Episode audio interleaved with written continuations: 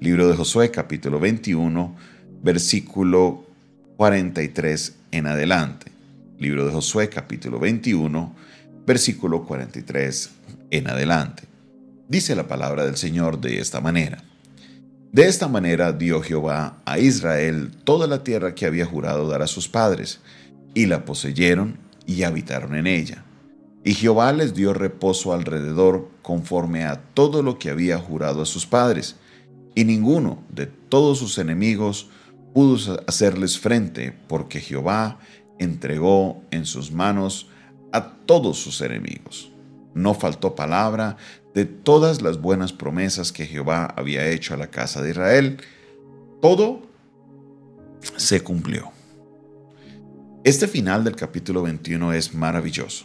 Este final del capítulo 21 es como el cierre de esta etapa de lo que fue la conquista, la repartición de la tierra y la posesión de la misma.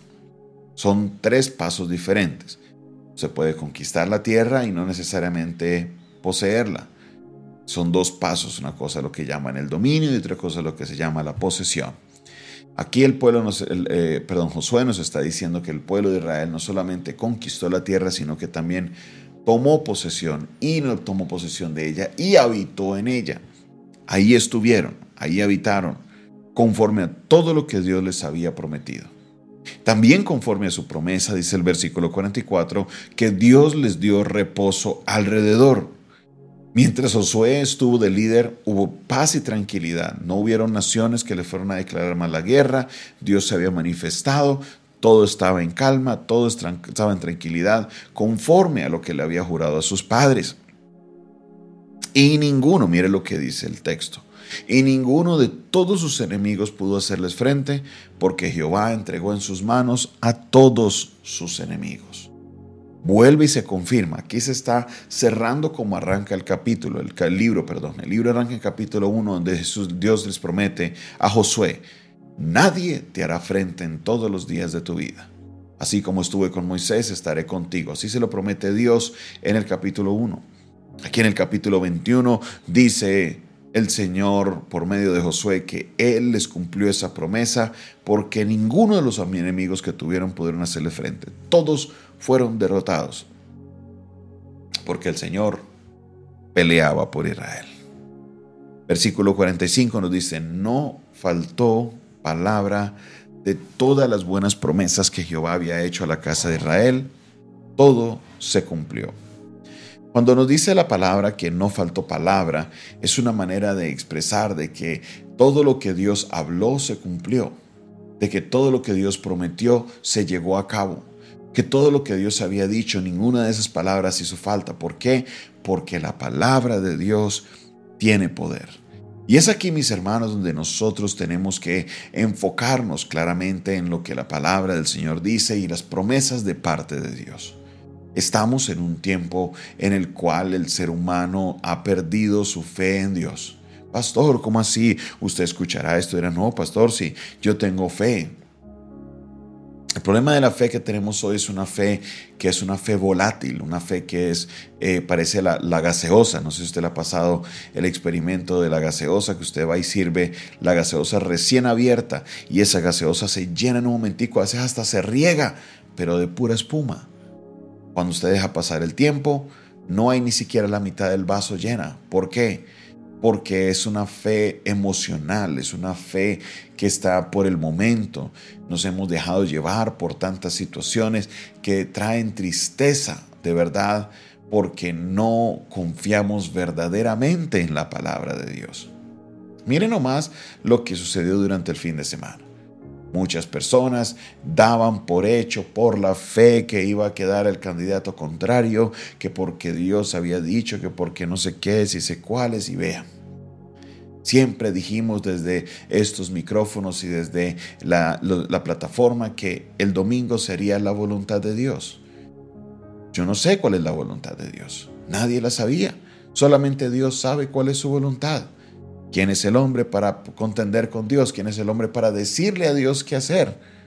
Y hoy la fe de muchos se encuentra menguada, se encuentra a veces hasta golpeada. He visto comentarios de personas diciendo qué fue lo que pasó, si habían dicho esto, si habían dicho lo otro, qué fue lo que sucedió. Y es esto justamente que estoy planteando y es que la fe que se está practicando hoy es una fe emocional, es una fe momentánea, no es una fe basada en la palabra de Dios, porque si la fe fuera basada en la palabra de Dios primero, no le tendríamos fe a tantas cosas que no necesitan tener fe. Y número dos, nuestra fe sería más sólida. ¿En dónde está puesta tu fe? Mire, el pueblo de Israel con sus errores y todo, pusieron su fe en Dios y Dios les cumplió todas y cada una de las promesas. En esta temporada la iglesia tiene que aferrarse a la palabra de Dios y poner su mirada en el Señor, no en un gobernante. Estés a favor o estés en contra del gobierno que haya quedado, tu fe no puede estar puesta en un hombre que va a resolver esta situación. La fe debe estar puesta siempre en Jesús. Él es el autor y consumador de la fe. Él es el que hace todas las cosas.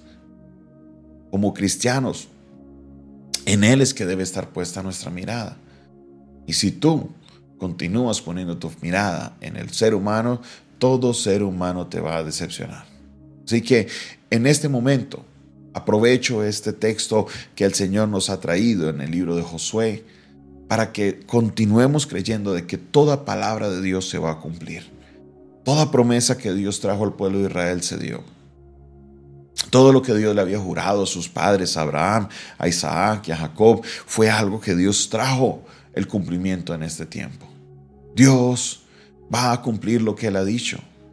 No importa quién esté de presidente, quién esté de alcalde, quién esté de gobernador, no importa qué gobierno esté funcionando, la palabra de Dios se va a cumplir, porque Él es Dios y su gobierno está por encima de todas las cosas y su palabra tiene poder. Hoy me gustaría que usted donde está ahí en su casa declare conmigo, la palabra de Dios tiene poder la palabra de Dios tiene poder. Dígalo conmigo. La palabra de Dios tiene poder. Créalo, mi hermana, mi hermana. La palabra de Dios tiene poder. La palabra de Dios, como tiene poder, no fallará. Cumplirá sus promesas, Dios. Porque Él es Dios. Hoy, esta es la invitación a la iglesia. Pon tu mirada en Jesús.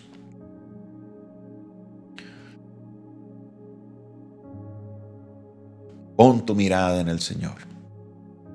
Pon tu fe en Él. Él hará. Él se manifestará. Él se glorificará. La palabra de Dios tiene poder. Hoy te invito para que vuelvas a pensar en tu fe. ¿En dónde está puesta tu fe? ¿En un ser humano?